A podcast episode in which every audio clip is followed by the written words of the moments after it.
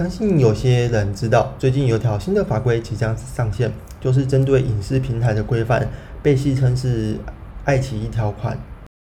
为什么会有这个爱奇艺条款呢？主要是因为原有的一些有线电视的媒体啊业者，他们认为他们都必须受到政府的规范，凭什么你们这些网络的业者就可以不用受到规范？那正确来讲，其实这条新的法律是针对整个 OTT 平台的一个规范。什么是 OTT 呢？是指直接由网际网络面向消费者所提供的一种服务的形式。那很多的国家其实对于这类新兴型的媒体，并没有特别的法律规范。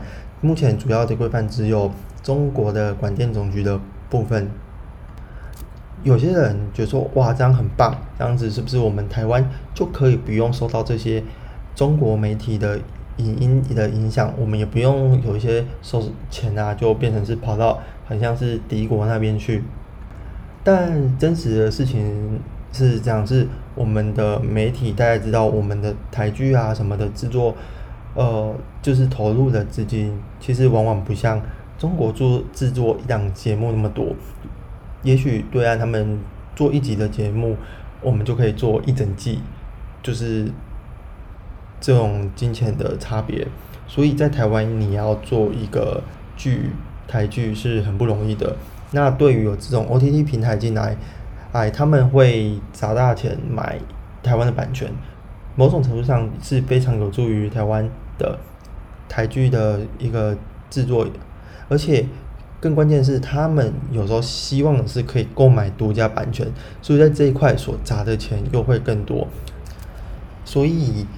我认为会相当程度上阻碍未来我们一些剧组的发展，可能还是有更多人选择他可能获得一点收视率，或者他红了，然后又会跳槽到对岸的情况。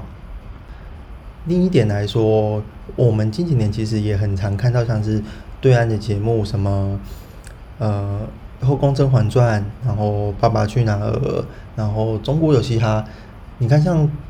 哦，我就是街舞，像是中国嘻哈那段时间，台湾也是整个很多人在，就是从呃跟着唱这种嘻哈风格，所以你要说这种文化媒体没有影响吗？其实一定有，在两岸之间或者是我们整个东亚区域，其实都会有一定程度的影响。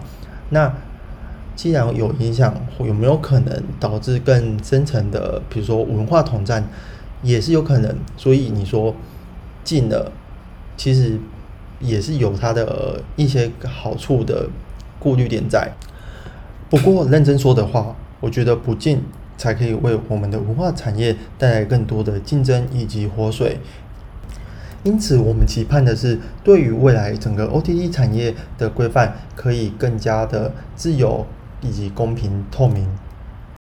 嘿，因为这是第一集节目。就算是试水温到这里，如果成效还不错，再跟大家深入更多的议题。那我们下次再见面吧。